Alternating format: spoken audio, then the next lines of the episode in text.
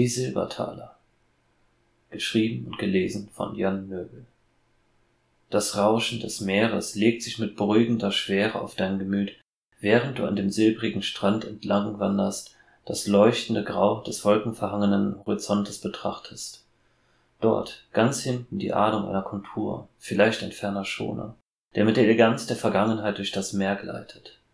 Ein starker, drängender, von Salz erfüllter Wind weht dir von dem Ozean entgegen und kündet von Reise. Vor dir im Sand entdeckst du eine seltsame Figur, deren Äußeres nicht fassbar ist. Aus irgendeinem Grund fühlst du dich an Wesen erinnert, die sich tief unten am Meeresgrund verstecken und in der von Sonne entfernten Dunkelheit lauern. Du willst die Figur aufheben und greifst nach ihr. Ein Gefühl von gefrorenem Quecksilber auf der Haut. Ein Ziehen, das sich von deiner Hand durch deinen ganzen Körper ausbreitet. Du schreckst hoch, doch die Figur klammert sich mit kleinsten Zähnen an deine Hand, wird von dir aus dem glimmenden Sand gerissen. Die Brandung erreicht deine Füße, spült über sie hinweg und durchbricht den Sand, wird von einem großen, lichtlosen Rechteck aufgesogen. Charybdis durchfährt es dich. Und dort, in der gestaltlosen, gurgelnden Tiefe, glitzern die Figur gleitet langsam durch deine Haut, verschmilzt kalt mit ihr und lässt sie einen sonderbaren Schein annehmen. Du stehst dort am Abgrund, wankst zwischen Vor- und Zurücktreten, doch der Wind trifft für dich die Entscheidung, drängt dich vor und du stolperst hinein.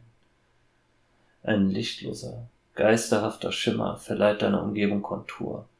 Du meinst ein Pflaster aus alten, glitschigen Steinen zu erkennen von Wasser und Zeit abgeschliffene Säulen und Wände mit den Überresten von Malereien. Ein Knacken und Platschen aus der tiefen Dunkelheit. Kichern. Das Gefühl von Quecksilber durchströmt nun deinen gesamten Arm. Vorsichtig, schwer atmend, tastest du dich weiter durch die Dunkelheit, nie sicher, ob du siehst oder gesehen wirst. Bewegungen, wo nur Luft sein sollte, Atem in deinem Nacken und dort vorne gar nicht weit das Glitzern.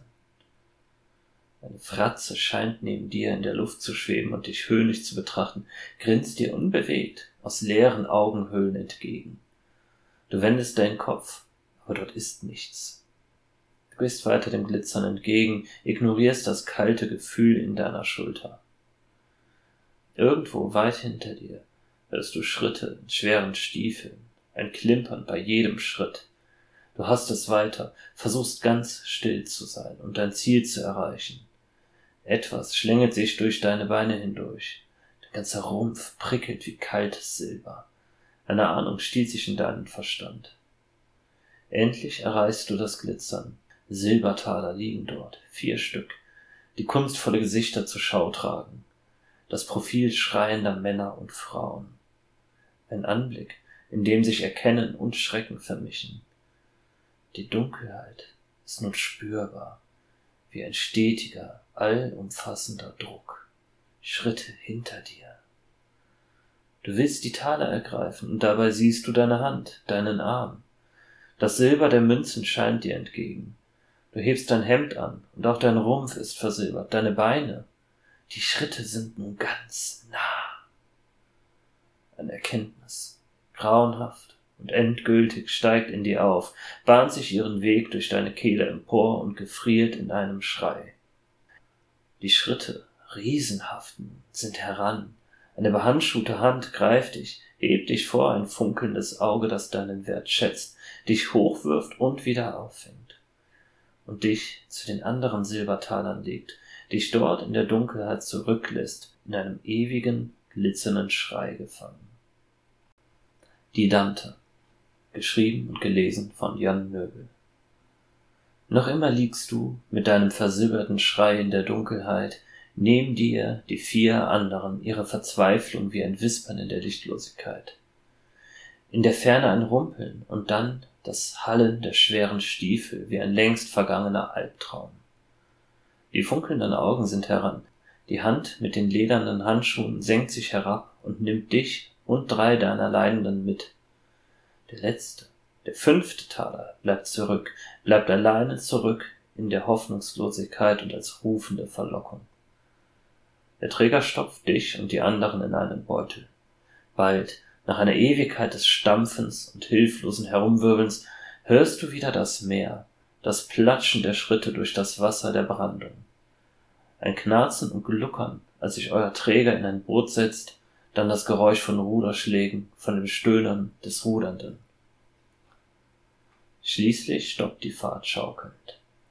Die Hand öffnet den Beutel und langt hinein, greift dich heraus und einen weiteren Taler, wirft dich abschätzig hoch, und du hast einen Blick auf das weite, graue Meer, den Himmel ohne Kontur und ein Schiff, einen erschreckenden Schoner, und erinnerst dich an den Moment am Strand, als du in der Ferne glaubtest, ein Schiff zu sehen. Dieses hier trägt den Namen Dante. Du erkennst, dass ihr euch nicht an Bord befindet, sondern unter Galionsfigur und ein grobschlächtiger Mann mit wallendem schwarzen Bart und brennenden Lunden an dem abgetragenen Dreispitz dich in der einen und einen Hammer und zwei Nägel in der anderen Hand wiegt. Er steht im wankenden Boot, grinst ein abgrundtief böses Lächeln und hält dich an das Auge der Galionsfigur, einer zarten, zerbrechlichen Meerjungfrau. Dann schlägt er dich mit einem Nagel und zwei kräftigen Hammerschlägen an das Auge.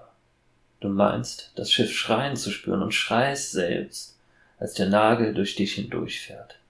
Noch einmal schlägt er zu, diesmal an dem anderen Auge, und die zwei Silberlinge haften untrennbar in den Augen der Dante.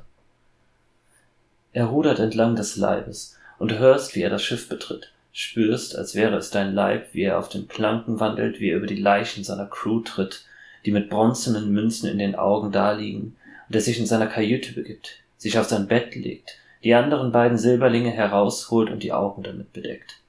Ein weiterer Griff, und er zieht seine feine Steinschlosspistole, hält sie sich auf die Stirn und drückt fluchend ab. Der Fährmann. Geschrieben und gelesen von Jan Möbel. Eine neue Dunkelheit umgibt dich und das Schiff. Noch immer bist du an das Auge gebunden, noch immer bist du auf dem Meer.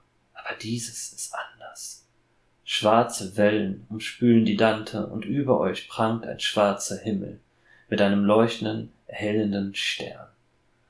Vor euch liegt ein Boot und darin steht ein Fährmann. Er spricht in einer grässlichen, zermürbenden Sprache zu dem Captain, der in eben solcher Sprache antwortet. Hinter ihm erwacht die Crew, willenloses Fleisch voller Hass. Du selbst spürst, dass die Dante nun mehr ist als das Schiff eines Piraten. Hier, auf diesem Fluss, der gleichzeitig ein Ozean ist, ist die Dante magisch, besitzt sie noch andere Kräfte. Der Fährmann nickt und erlaubt euch, den Fluss selbst zu bereisen. Der Preis ist bezahlt. Der Captain flucht seine Befehle und die Crew handelt. Die Dante erbebt und bläht zerfetzte Segel, lässt Licht aus ihren silbernen Augen herausglühen, doch die Schwärze wird nur tiefer. Wieso gibt es keine Sterne am Himmel? fragst du wortlos das Schiff und es antwortet dir, der Himmel bietet nur Platz für die Seelen guter Menschen. Deshalb brennt dort nur ein Stern. All die anderen tränken den Fluss. Weshalb sind wir hier? Was will der Captain? Sein geliebtes Weib finden und verlieren wie einst, wie jetzt. Denn wenn er sie errettet, so wird der Hunger in ihm steigen ob der langen Reise, und das Angst vor seinem Zorn bietet sie sich ihm als Speise dar. Du beginnst immer mehr zu verstehen, wo du dich befindest und welche Reise du mit diesem Schiff angetreten bist.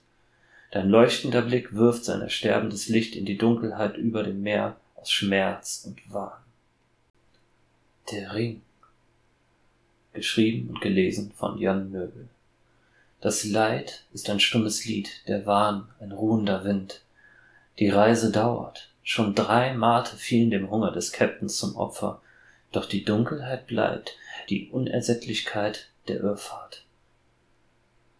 Dein Licht fliegt der Dante einem geworfenen, einsamen Speer gleich durch die Finsternis voraus, nichts als Hoffnungslosigkeit treffend. Immer wieder gleiten schattenhafte Gestalten über das Schiff hinweg. Dämonen, die glauben, sie könnten Engel werden, würden sie sich nur weit genug in den Himmel emporwagen. Sie wissen, dass sie verbrennen werden, dass es keine Erlösung für sie geben kann dass nur Schmerz auf sie wartet. Denn wenn sie verbrennen, so suchen die Seelen von Mördern ihre Asche und erbauen sie erneut. und wieder, immer wieder werden sie fliegen. Die Stimme der Dante wie das Crescendo einer Kreissäge in deinen Gedanken, eine Ahnung des kommenden Wahnsinns, in den sie sich begibt. In der Ferne eine Dunkelheit, die sich nur durch ihre Substanz von Meer und Himmel unterscheidet. Scharfe, garstige und brutale Kanten stoßen in den Himmel, wollen ihn aufreißen und zu seinen Eingeweiden vorstoßen. Springende Schatten begleiten die Dante, stoßen immer wieder aus dem Wasser hervor und fallen zurück. Engel, die dachten, sie könnten Herrscher sein, die Mitgefühl und Neid zeigten. Sie fielen herab, ihre Flügel zu Stummeln verätzt, ihr Geist zerbrochen. Sie glauben, würden sie nur schnell genug emporspringen, könnten sie erneut in den Himmel steigen und Vergebung erlangen, wieder ihre Existenz finden. Doch das kalte Wasser schmürgelt an ihren Körpern, brennt an ihren Flügelstummeln. Und wenn sie herausspringen, so greifen die Seelen von Verrätern an den eigenen Kindern nach ihnen reißen sie wieder herab. Ihr erreicht die ferne Dunkelheit, und dein Licht prallt auf einen Berg, dessen Rücken ein Schloss erdrückt. Das Ufer schnappt nach der Dante und der Captain springt heraus. Das Klingen seiner Stiefel hallt weit, bis es nur noch als einziges zu hören ist. Schließlich kehrt er zurück, etwas Glitzerndes in der Hand. Er stellt sich auf ein Beiboot unter der Galionsfigur und fuhrwerkt direkt vor dir an etwas herum.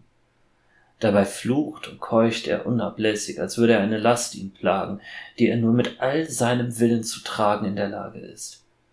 Als er fertig ist, erkennst du einen Silberring, der einen funkelnden Bernstein umfasst. Immer wieder dreht er sich pendelnd in dein Licht und verändert es, bricht es und schickt es auf einen neuen Weg.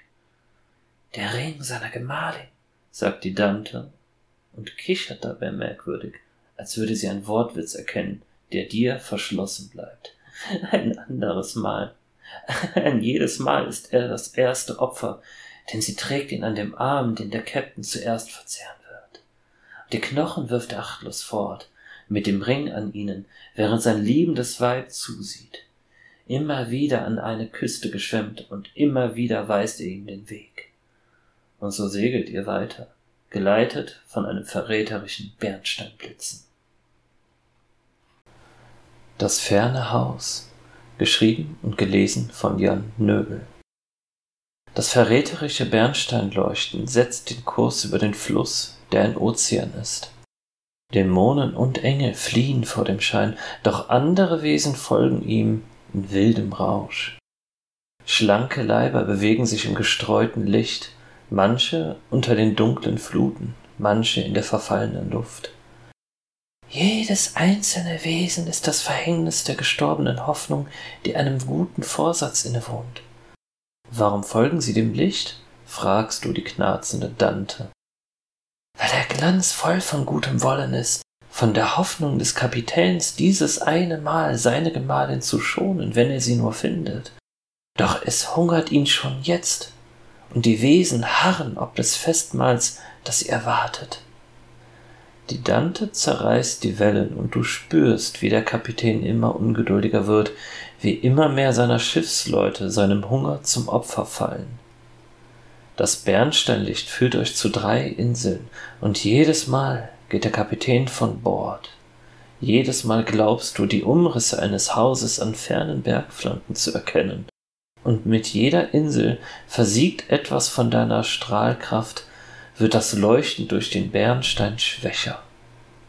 Kannst du nicht fliehen? Willst du von dem Schiff wissen, während der Kapitän die dritte Insel betritt, denn du spürst, wie du vergehst. Aber was sollte denn dann aus mir werden? Ein Schiff braucht seinen Kapitän, und ein Kapitän braucht sein Schiff.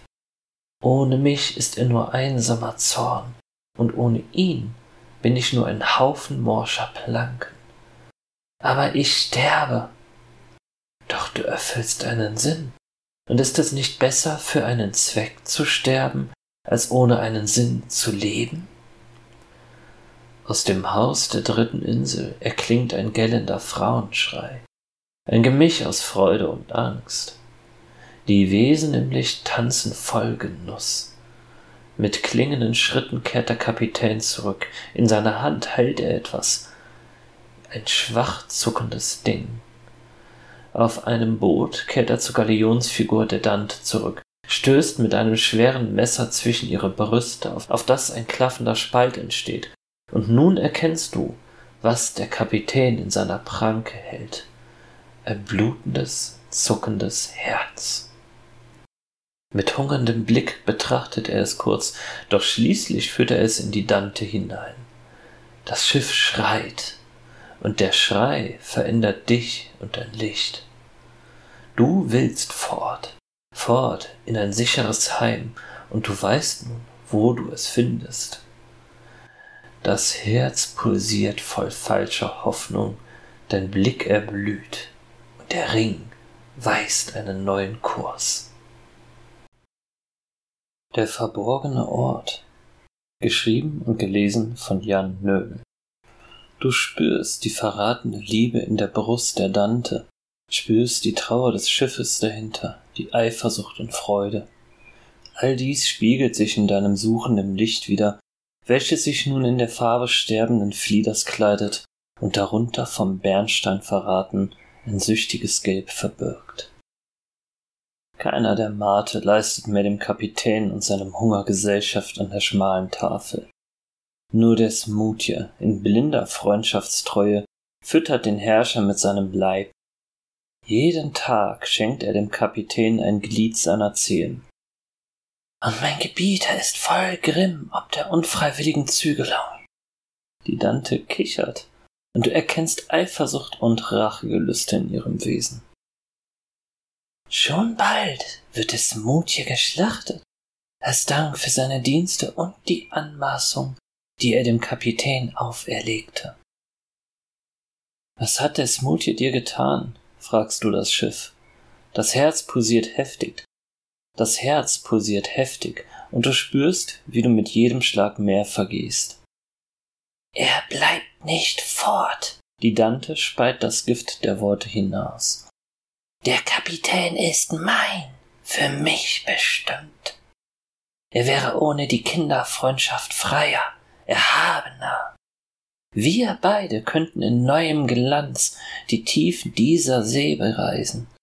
Aber des Mutje hält ihn zurück, nichts als ein Anker an einem faulenden Tau. Ihr erreicht den Ort, als der Smutje keine Zehen mehr besitzt und der Kapitän die Messer wetzt. Dein Licht ist nur noch ein fahles Flehen, das immer gleiche Häuser bescheint, die aus dem Wasser ragen. In jedem siehst du die Puppen von Frauen, leblos und doch aufmerksam die Ankunft der Dante beglotzend. Sie sind die letzten Wächter, machtlos für jene, die sie nicht beachten. Doch schenkt man ihnen Aufmerksamkeit, so wachsen sie und werden zu furchtbaren Seraphim. Sie kleiden sich wie der eine, der verborgene Ort, um ihn zu schützen. Vergebens. Das Schiff kichert in wahnhafter Freude. Du beachtest die Wächter nicht. Dein Licht will nur noch den einen Ort erreichen, der Sicherheit verspricht.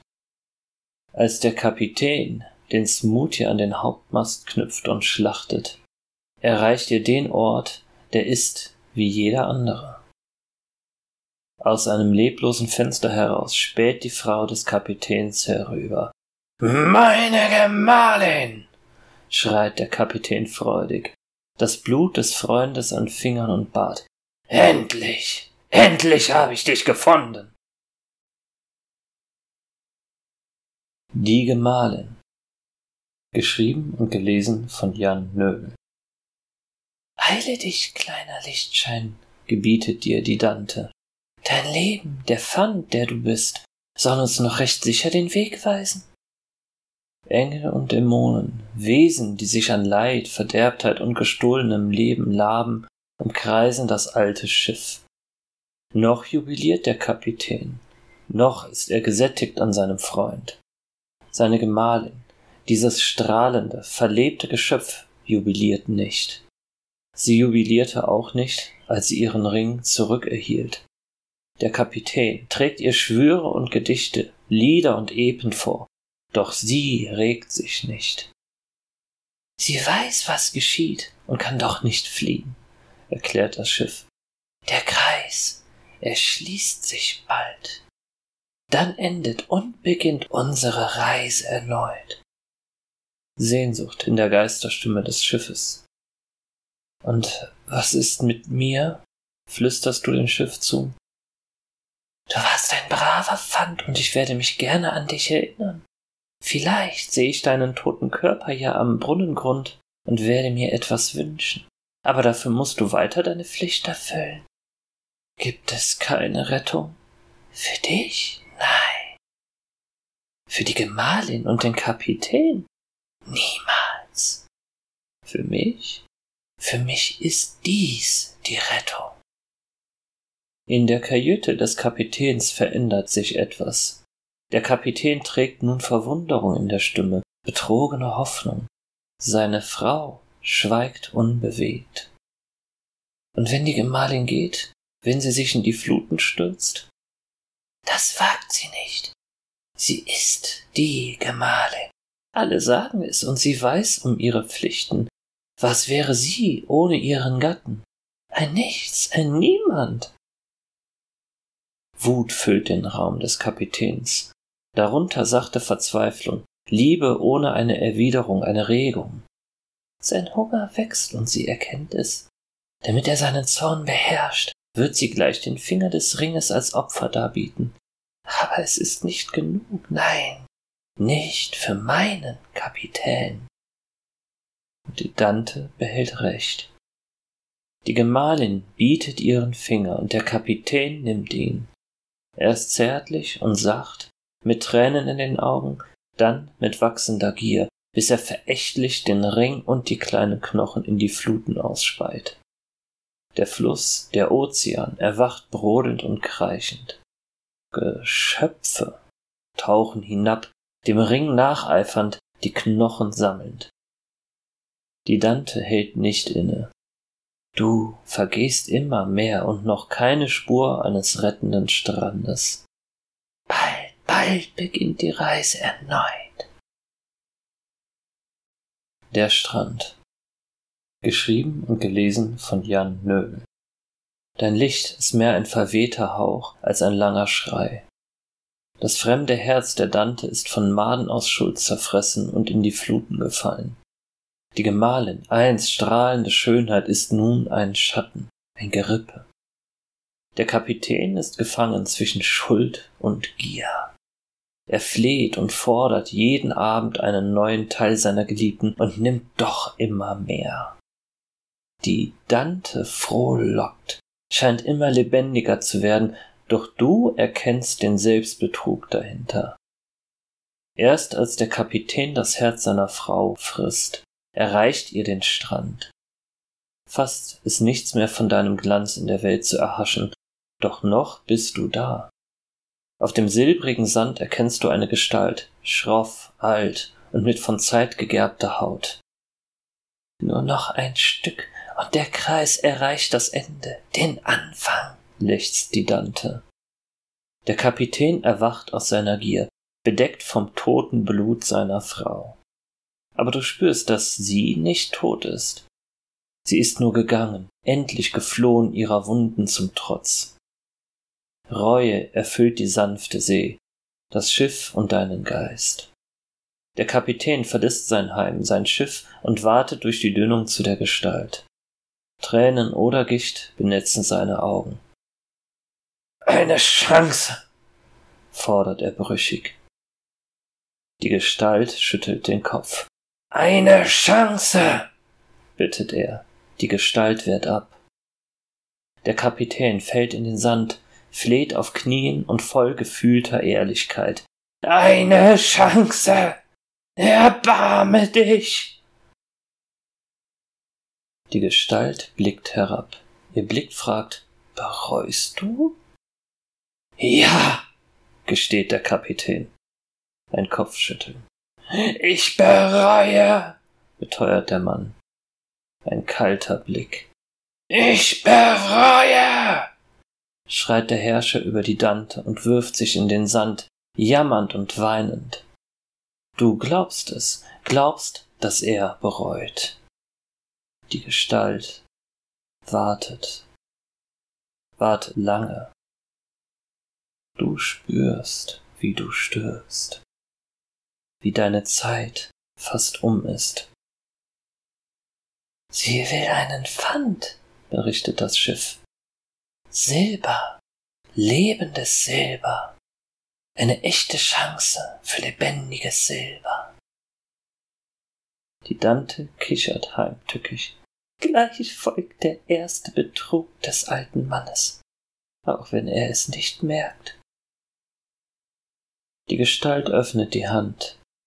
Der Kapitän erhebt sich zitternd, kehrt zu dir zurück, reißt dich aus den Augen der Galionsfigur und trägt dich hinüber zu der Gestalt.